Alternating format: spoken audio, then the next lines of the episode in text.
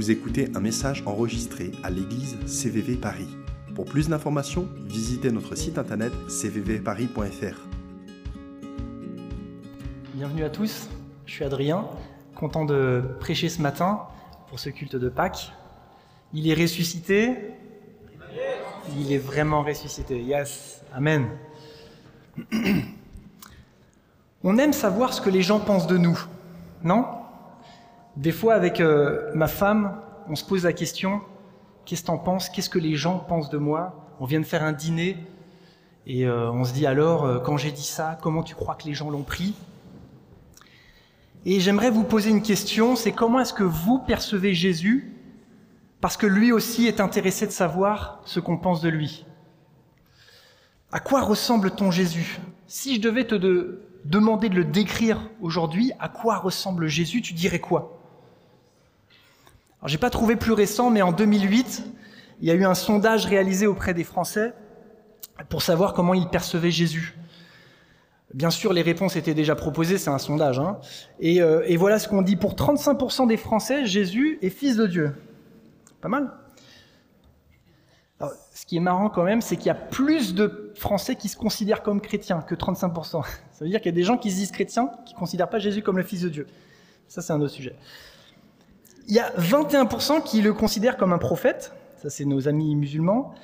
Il y a 17% qui, qui considèrent que c'est un homme comme un autre. Un mythe pour, 4, pour 15% des gens. Et puis 3% et 2% considèrent que c'est un gourou ou un héros. Moi, j'aurais bien envie de répondre Fils de Dieu et mon héros. J'aurais voulu dire les deux réponses. Mais à quoi ressemble ton Jésus? C'est tellement important de savoir ce que, comment tu perçois Jésus, parce que savoir qui il est est, indispensable pour savoir qui tu es. Dit autrement, quand tu verras Jésus pour qui il est vraiment, tu découvriras qui tu es vraiment et le sens de ta vie sur terre. Jésus aussi était curieux de savoir ce que les gens pensaient de lui. Il a d'ailleurs interrogé ses disciples il leur a dit Que disent les gens au sujet du Fils de l'homme? Qui est-il d'après eux? Alors ils répondirent Pour 31% d'entre eux, tu es Jean-Baptiste, pour 15%, tu es Élie, pour 7%, Jérémie, et quelques pourcentages à la marge, tu serais un autre prophète. Non, il n'y avait pas les pourcentages. Hein. Je pensais que ça allait vous faire rire. Euh, quand j'ai réfléchi à comment euh, Jésus est perçu aujourd'hui, j'ai pensé à trois représentations assez classiques de Jésus. Certains le décrivent comme un bébé dans une mangeoire, un beau petit bébé grassouillet, enseveli euh, dans de la paille entre un âne et un bœuf. Et moi, j'ai passé quelques, années de ma vie à Marseille, et je peux vous dire que les santons provençaux et le petit bébé et tout ça, c'est un big deal là-bas. Pour d'autres, ils le voient comme celui qui a souffert, celui qui est allé à la croix, on a un nombre incalculable de, tableaux dans l'art chrétien qui représentent, il y a des sculptures qui représentent Jésus accroché à la croix. Et pour d'autres encore, Jésus est le ressuscité. Le tombeau est vide, comme on fête aujourd'hui à Pâques. Alors je veux, encore une fois, te challenger, te poser la question, à quoi ressemble ton Jésus? Est-ce que tu penches pour le, Jésus bébé, le Jésus homme de douleur qui a souffert, ou le Jésus ressuscité? Et je vous propose qu'on regarde chacune de ces représentations, qui sont en fait des réels moments de la vie de Jésus, et qui nous apprennent sur qui est Jésus et ce qu'il a fait. Et on verra aussi peut-être des problèmes euh, qui sont générés si, notre représentation est trop restreinte à l'une seule de ces choses. Alors il y a quelques jours au travail, on a gagné un contrat, super gros contrat. On était très contents, mais euh, ça voudra dire qu'on aura beaucoup de travail et probablement plus de travail que d'heures euh, que, d'heures autorisées. Et quand mon collègue a ouvert le mail qui a découvert qu'on a gagné ça, il a dit Oh bébé Jésus, viens nous aider en faisant un signe de croix comme ça. Moi je me suis dit mais moi si j'étais mal, pourquoi j'appellerais un bébé? Enfin je veux dire j'ai eu un bébé, ok mon petit fils, enfin vous l'avez vu. euh, à aucun moment donné j'aurais envie d'appeler un bébé pour venir m'aider. C'est lui qui a besoin de toi. À la limite, euh, j'aurais pu dire, bon Seigneur, des armées célestes, envoie des anges et viens nous aider. Mais appeler un bébé à ton secours, ça n'a aucun sens. Quand on perçoit Jésus comme un bébé, là il y a les parents qui rigolent, hein, ils se disent, ouais, je sais. C'est souvent un cri de désespoir. Pas vraiment plein de foi. C'est un peu le type de prière bouteille à la mer, tu vois. C'est bébé Jésus, si tu m'entends, Dieu, si tu existes, euh, fais que cette fille tombe amoureuse de moi. Tu vois, c'est le genre de, de prière que tu lâches comme ça, tu crois pas vraiment, mais euh, voilà, tu jettes la bouteille à la mer, quoi. Mais la Bible, nous enseigne de prier avec assurance. On peut lire en Hébreu 13, c'est donc avec assurance que nous pouvons dire le Seigneur est mon aide, je ne craindrai rien. Car Dieu lui-même a dit, je ne te délaisserai point et je ne t'abandonnerai point. Mais c'est vrai quand même que Jésus est venu sur terre en tant que bébé, et on ne peut pas laisser complètement cet aspect de Jésus de côté. Ça nous parle de son caractère et de ses intentions. Euh, en Ésaïe 7, on lit Voici, la jeune fille deviendra enceinte, elle enfantera un fils, elle lui donnera le nom d'Emmanuel. Quand Jésus vient, et on fait ça plutôt à Noël, pas à Pâques, on va dire que Jésus est Emmanuel, ça veut dire il est Dieu parmi nous. Dieu lui-même décide de venir parmi nous. Il n'est pas venu d'une manière impressionnante, mais dans la simplicité et dans l'humilité. Il dit d'ailleurs de lui-même qu'il est doux et humble de cœur. La simplicité de sa venue montre qu'il est accessible. Il n'est pas là pour des personnes spéciales, des VIP, il est là pour tout à chacun. Mais ce qui me frappe dans le récit de la naissance de Jésus, c'est que tout de suite, il est loué. Vous avez les anges, les bergers, les mages, et immédiatement, ils se mettent à le louer, à lui faire des cadeaux euh, impressionnants. Il y a une contradiction, la simplicité et la fragilité d'un enfant et l'extravagance de la louange des personnes qui le rencontrent. C'est parce que Jésus n'est pas juste un bébé à ce moment-là, c'est un sauveur et un roi. Jésus, quand il est vu pour qui il est vraiment, suscite l'assurance de son aide, la louange de sa personne. Et je prie que Dieu nous ouvre vraiment les yeux pour voir ça de lui-même. Alors, il y en a qui voient aussi Jésus comme l'homme de douleur, celui qui a souffert, qui est mort. Peut lire en Ésaïe 53, Il n'avait ni prestance ni beauté pour retenir notre attention, ni rien dans son aspect qui peut nous attirer. Il était méprisé, abandonné des hommes, un homme de douleur, habitué à la souffrance. Jésus est allé jusqu'à la mort pour nous. Et beaucoup d'entre nous, on perçoit Jésus comme le crucifié, et l'image de Jésus sur la croix est particulièrement prégnante, peut-être plus chez les catholiques que chez nous, protestants, mais c'est tellement important de penser à Jésus crucifié. Avec les anciens, parfois on fait des retraites spirituelles, on va dans des endroits, euh, souvent des lieux catholiques, très jolis, merveilleux, très beaux bâtiments, des jardins trop beaux.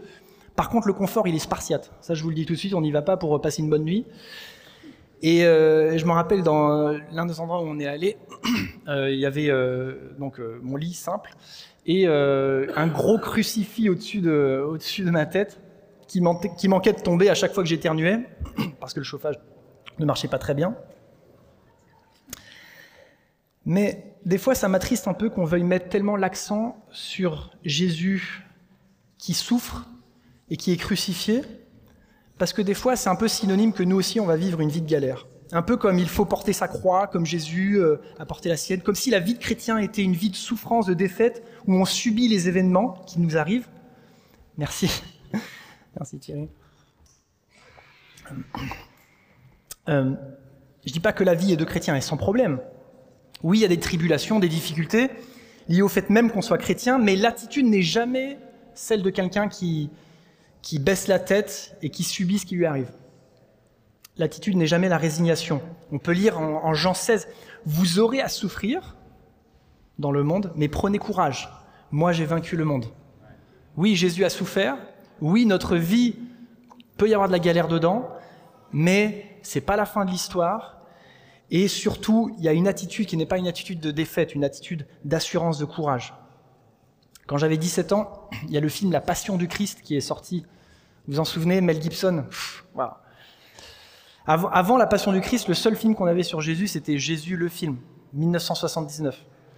Tu le regardais, tu avais l'impression de regarder Canal Plus encrypté, tu vois, c'était tellement la qualité de la VHS, elle était, mauvaise. Et là, Mel Gibson, celui qui joue William Wallace dans Braveheart, là, tu peint en bleu, euh, jupe là qui, soulève devant les Anglais. Mel Gibson, qui produit La Passion du Christ, avec tout ce que Hollywood pouvait offrir en 2004. Ce qui était déjà pas mal quand même. Pas autant que maintenant, mais mieux qu'en 1979. Et donc j'étais allé le voir au cinéma.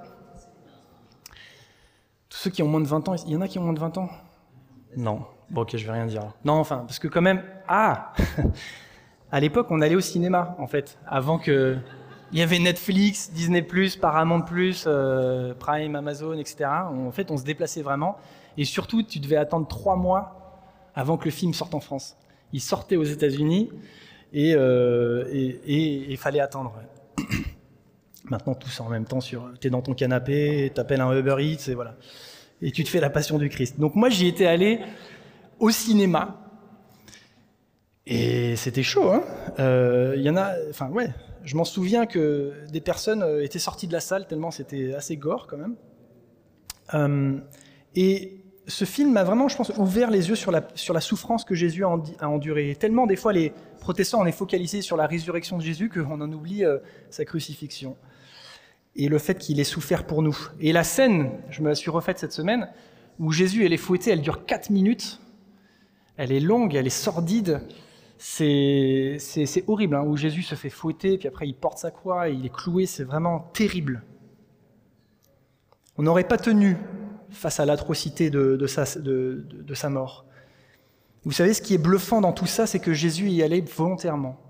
Il n'a pas été contraint, il n'a pas été forcé, il est allé lui-même à la croix alors il y avait des Romains, des gardes et tout, mais c'est lui qui a décidé de se laisser faire. Il y allait de son plein gré. Faut imaginer la scène, la veille de sa crucifixion. Il est à table avec ses disciples, dernier repas.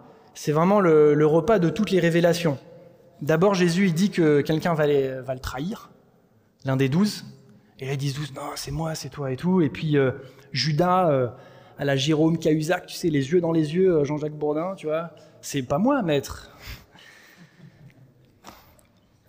Aucune analogie entre Jésus et Jean-Jacques Bourdin, que Jérôme Cahuzac et Judas, qu'on soit juste clair. C'est les limites de l'analogie. Ensuite, Jésus, il annonce qu'il va mourir et que son heure est arrivée, partage la, Sainte Seine en disant cette phrase incroyable, ceci est mon corps et ceci est mon sang, qui va être versé pour beaucoup d'hommes afin qu'ils soient pardonnés. Jésus, puis Jésus et les disciples ils chantent des psaumes, et enfin ils vont dans le jardin de Gethsemane pour prier, et voilà qu'une garnison arrive une troupe nombreuse armée d'épées et de bourdins, de gourdins, de alors que Pierre dégaine son épée, coupe l'oreille du serviteur du grand prêtre, Jésus magistralement il dit Penses-tu donc que je ne pourrais pas faire appel à mon Père? À l'instant même, il enverrait des dizaines de milliers d'anges à mon secours. Jésus, il s'est laissé faire. Il y allait de son plein gré. À tout moment de sa souffrance et de sa crucifixion, il aurait pu envoyer, demander au Père de lui envoyer des anges qui l'aurait sauvé. Il a aussi dit, personne ne, peut m'ôter la vie, je la donne de mon plein gré. J'ai le pouvoir de la donner et de la reprendre. Personne ne l'a forcé, il a choisi ce chemin. Et notre Jésus qui a souffert, c'est pas une victime, c'est un héros, comme 2% des gens qui le croient, qui s'est donné. C'est dans l'acte le plus sordide, le plus injuste, que le plus grand acte d'amour a été démontré. Et alors que Jésus est sur la croix, cloué, il faut penser, des, clous plantés dans, sa chair, dans ses mains, dans ses pieds, en train de se pousser sur ses clous pour prendre des respirations, couronne d'épines enfoncée dans sa tête, les gardes lui tapaient avec des bâtons pour enfoncer les épines dans sa tête, il dit Père, pardonne-leur. Quel amour Quel amour alors qu'il est en train d'agoniser, il est en train de penser à chacun d'entre nous, à chacun d'entre vous quand il était sur cette croix. Il était capable, il est Dieu. Son amour pour nous, il est incompréhensible, invraisemblable, incommensurable. Alors qu'on était encore des pécheurs, Christ est mort pour nous. Voilà ce que nous dit Paul. Jésus, donc l'homme de, douleur, le crucifié, il est allé volontairement à la croix, par amour pour nous, pour qu'on reçoive le pardon de nos fautes. Mais Jésus, c'est aussi le ressuscité. Et aujourd'hui, on le fête, on est tellement heureux, on a pu voir dans les champs, il est ressuscité, quelle joie. Notre foi euh, est vaine si Jésus n'est pas ressuscité. Et peut-être que vous faites partie de ceux qui sont sceptiques. Ok, Jésus a existé, ça va. Les livres d'histoire le disent. Jésus mort, pourquoi pas? Ouais, Enfin, oui, mort. Mais Jésus ressuscité, ah, là j'ai plus de mal. Pourtant, il y a des arguments euh, qui peuvent nous aider à croire au fait que Jésus est ressuscité. D'abord, Jésus s'est montré à... Enfin, il y a plus de 500 personnes, des témoins oculaires, qui ont vu Jésus après sa mort.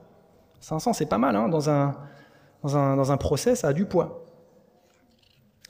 Il faut aussi comprendre que les Juifs de l'époque, ils attendaient un Messie, pour euh, les libérer de l'oppression romaine. Ils attendaient un messie, un espèce de chef de guerre, un, un, responsable politique qui viendrait certainement avec des armées pour bouter les Romains hors d'Israël. Sauf que là, Jésus, il vient différemment de ce qu'il pensait. Et même les disciples, la garde rapprochée de Jésus, qui ont passé trois ans avec lui, à voir ses, miracles, à entendre ses enseignements, même eux, jusqu'à sa mort, n'avaient pas capté ça, complètement compris ça. En relisant l'épisode où Jésus se fait arrêter, là, avec les, hommes armés et tout ça, après on lit que tous les disciples l'abandonnèrent et prirent la fuite. Prirent la fuite. On a un Pierre qui renie trois fois Jésus, juste après, alors qu'il disait très bravement, même si tous les autres sont ébranlés à cause de ce qui t'arrivera, moi je ne le saurais pas. Lol, Pierre. Même eux n'étaient pas sereins. On avait des disciples pas en très bon état quand Jésus est mort. Pas confiance du tout, pas braves. Et pourtant, ce qui a suivi, c'est un mouvement qui n'est pas du tout celui de fidèles qui ont perdu leur Seigneur. L'évangile s'est répandu comme une traînée dans le bassin méditerranéen. Des disciples de Jésus ont donné leur vie littéralement, et il y en a qui ont été morts, et même certains qui ont subi le même sort que Jésus, crucifiés pour euh, avoir partagé leur foi. Et ça contraste tellement avec la première réaction quand Jésus se fait arrêter qu'ils l'abandonnèrent et ils prirent la fuite. Qu'est-ce qui a changé entre ces deux moments, entre des disciples en PLS et puis des disciples qui répandent le message de l'Évangile dans tout le bassin méditerranéen et, puis, méditerranéen et dans, dans tout le monde ensuite? Eh ben, C'est que Jésus est ressuscité. C'est que la puissance du ressuscité est en eux. C'est que le Saint-Esprit est venu, les a remplis pour leur donner une conviction de la vie de Jésus. Une conviction tellement prégnante qu'ils étaient prêts à mourir pour leur foi. Il y a une histoire dans les Actes des Apôtres, en Acte 16, qui est assez, assez dingue. C'est Paul et Silas qui se trouvent dans une ville nommée Philippe, et ils font ce que Jésus fait, ils annoncent l'évangile, euh, ils annoncent le, royaume de Dieu, ils font des miracles. Et il y a une dame, un peu intempestive, qui était, euh, prise, enfin, qui était sous l'emprise d'un démon.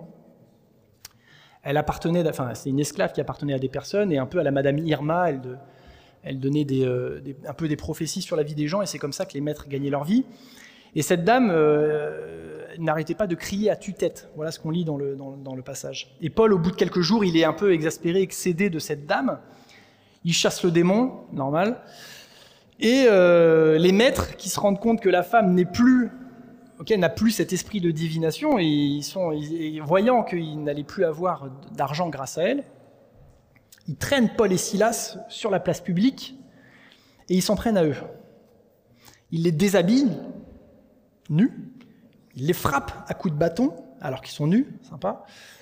Ils sont jetés en prison sans procès, ils sont mis dans le cachot le plus éloigné, probablement le plus froid de la, prison. Que font-ils, Paul et Silas, alors qu'ils sont là, probablement toujours nus dans cette, cette cellule, avec des bleus, des plaies?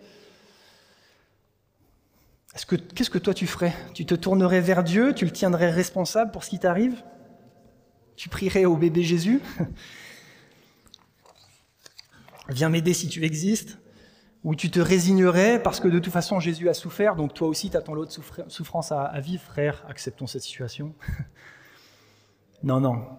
Paul et Silas avaient autre chose en tête, ils avaient autre chose en eux, ils avaient la puissance de la résurrection en eux, ils avaient Jésus vivant en eux. Et voilà ce qu'on lit, vers le milieu de la nuit, Paul et Silas priaient et chantaient les louanges de Dieu. ils priaient ils chantaient les louanges de Dieu. Ils connaissaient des, des chants de louanges par cœur. Pas mal ça. Incroyable. À ce moment-là, la prison tremble, les portes s'ouvrent miraculeusement. Toutes les portes et les chaînes des prisonniers se détachèrent.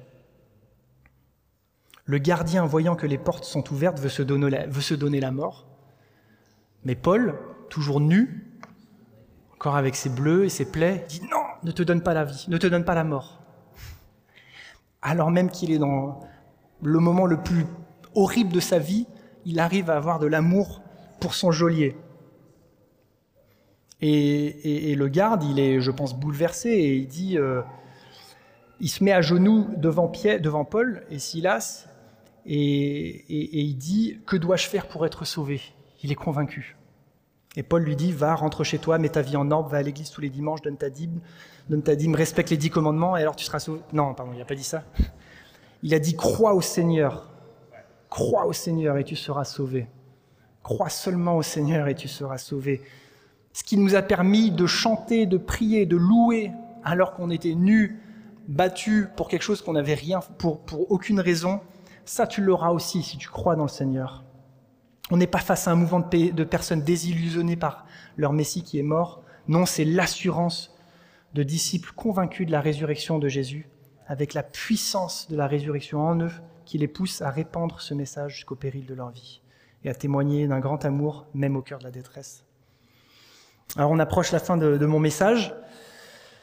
Et dans le même sondage que je citais au début, on lit que 90% des Français quand même ont une image sympathique de Jésus image sympathique. Alors c'est cool, hein Mais avoir une image sympathique ne, te sauve pas. Ne te réconcilie pas avec le, avec le Père et ne te permet pas d'avoir cette puissance de résurrection comme Paul et Silas l'avaient en eux. Et la question t'est toujours posée, à quoi ressemble ton Jésus? Jésus, est-ce que c'est un bébé? Il a été un bébé. Il est Dieu parmi nous, il est humble et doux et accessible. Jésus est aussi l'homme de douleur qui a souffert pour toi qui est mort à la croix pour tes fautes. Mais il est aussi le Christ ressuscité et puissant. Et la puissance de sa résurrection est aussi en toi, si tu veux bien le croire. Mais je peux comprendre que certains doutent quand même. Et je ne sais plus qui a parlé des, euh, femmes qui étaient au pied de, Jésus, qui ont cru dès que Jésus leur a dit bonjour. Mais il y a un des disciples de Jésus qui a passé, euh, donc que je disais, trois ans avec lui, qui lui n'a pas cru. Thomas, crois que ce que je vois. Il y, a ses, amis disciples qui lui disent Je te promets, Jésus est ressuscité. Il dit Non, il n'y a pas moyen, c'est pas vrai. Et Jésus a tellement de grâce et d'amour pour Thomas qu'à un moment donné, il se présente à lui, il le rencontre et il dit Regarde, Thomas, c'est bien moi. Et il lui montre les stigmates de sa crucifixion. Et là, Thomas reconnaît et voit Jésus. Quel amour Jésus a eu pour Thomas. Il aurait pu être excédé aussi, comme Paul l'a été avec la femme qui crie à tue-tête. Mais non, il, il avait de l'amour pour Thomas et il a bien voulu le rencontrer. Je pense que certains, vous avez entendu, comme les disciples disaient à Thomas, il est ressuscité. Vous avez entendu des choses incroyables de Dieu, vous avez entendu qu'il est ressuscité, mais vous avez besoin de le rencontrer, vous avez besoin de le voir, de le toucher, de le rencontrer. Vous avez besoin d'une rencontre avec lui. Alors, j'aimerais vous lire maintenant un dernier passage parce que quand même le titre de la prédication, c'est À quoi ressemble ton Jésus? On a une description de Jésus que, Jean fait quand il écrit l'Apocalypse, le dernier livre de la Bible. Une description assez, euh, assez majestueuse, assez glorieuse, qui tranche avec le petit bébé grassouillé dans la crèche. Voilà ce qu'il dit. Je me retournais pour connaître quelle était la voix qui me parlait. Et après m'être retourné, je vis sept chandeliers, et au milieu des sept chandeliers, quelqu'un qui ressemblait à un fils d'homme vêtu d'une longue robe ayant une ceinture d'or sur la poitrine. Sa tête et ses cheveux étaient blancs comme de la laine blanche, comme de la laine blanche. Ses yeux étaient comme des flammes de feu. Ses pieds étaient semblables à de l'airain ardent, du bronze ardent, comme s'il eût été embrasé par une fournaise, et sa voix était comme le bruit de grandes eaux.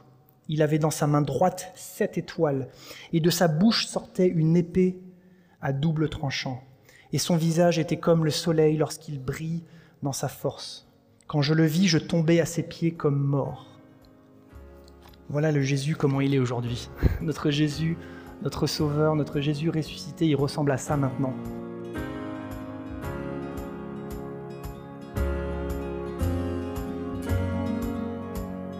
Venez d'écouter un message enregistré à CVV Paris. Pour plus d'informations, visitez notre site internet cvvparis.fr.